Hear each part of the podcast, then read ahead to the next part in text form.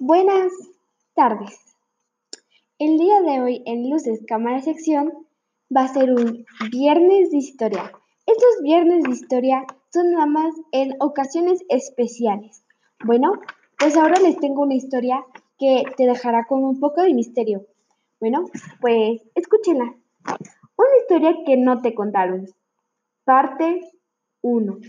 Existen muchas versiones de esta historia, pero nunca te contaron lo que pasó en realidad.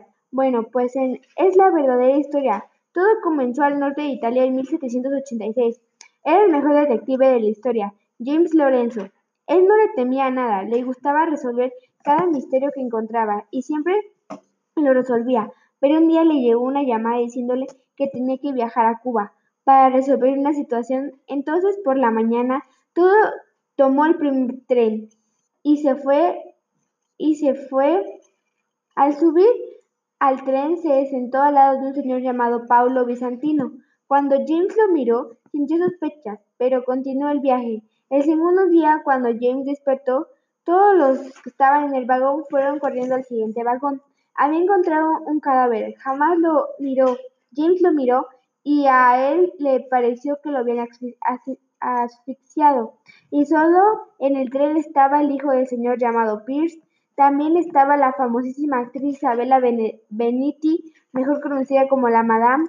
También estaba una universitaria llamada Francesca Art, el escritor mexicano José Mendoza, estaba una empresaria llamada Rosa Franco y el corredor de Fórmula 1 Leonardo Francelli. Entonces James comenzó a pensar y fue y le preguntó a Pierce qué fue lo primero que hizo en el día. Entonces Pierce contestó, fui a buscar algo para comer y después cuando regresé ya mi padre estaba tirado. Y James contestó, gracias por la información. Luego fue con Isabella Benedetti y le preguntó lo mismo y ella, ella contestó, fui al sanitario y James contestó lo mismo después.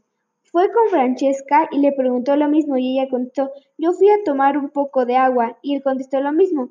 Después fue con José y le preguntó lo mismo y él contestó, salí corriendo de mi asiento porque vi algo. James contestó lo mismo. Fue con Rosa y ella contestó, hice una llamada al trabajo y James dijo lo mismo. Y luego fue con Franceli, pero Franceli estaba nervioso. Entonces James le preguntó que por qué estaba nervioso y él le contestó, no estoy, no estoy nervioso, estoy emocionado por la Fórmula 1 y James dijo, pero no la Fórmula 1 terminó hace un mes y dijo, sí, pero se, pero sí, pero, pero, aparte, ¿qué haces aquí? Vete. Y James se fue.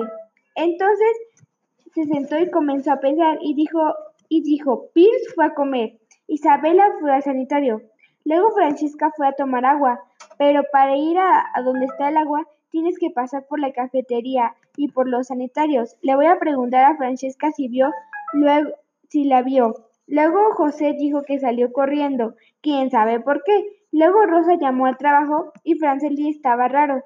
Entonces fue con Francesca y le dijo que si no había visto a Isabela entrar al sanitario. Ella dijo que sí. Entonces se sentó a pensar y, y se le hizo raro que José saliera corriendo. Entonces comenzó a sospechar de él y lo vigiló y se dio cuenta de que estaba hablando con alguien y alcanzó a escuchar que se iban a ver en las escaleras. Entonces lo siguió y cuando por fin llegó, vio a Rosa y a José hablando. Y entonces él pensó, ellos lo asesinaron y salió y dijo, atrapé a los asesinos, al papá de Pierce y ellos dijeron, no.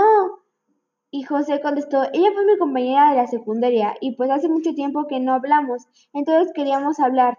Rosa dijo, sí. Entonces James se disculpó y se fue. Entonces regresó a su asiento y comenzó a pensar otra vez y sospechó que de Pierce porque como es el octavo hijo, no le iba a tocar nada de herencia. Entonces, por, es, por eso lo mató para quedarse con todo el dinero.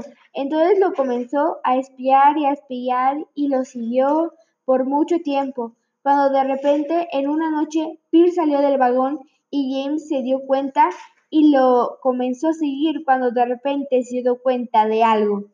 Y eso fue todo de la historia de la parte 1. Este cuento continuará. No, no se queden con el misterio de quién asesinó al padre de Pierce. Es muy importante saberlo. Esta es una historia inventada. Y esto fue Viernes Historias por luces, cámara de acción. Los veo el martes.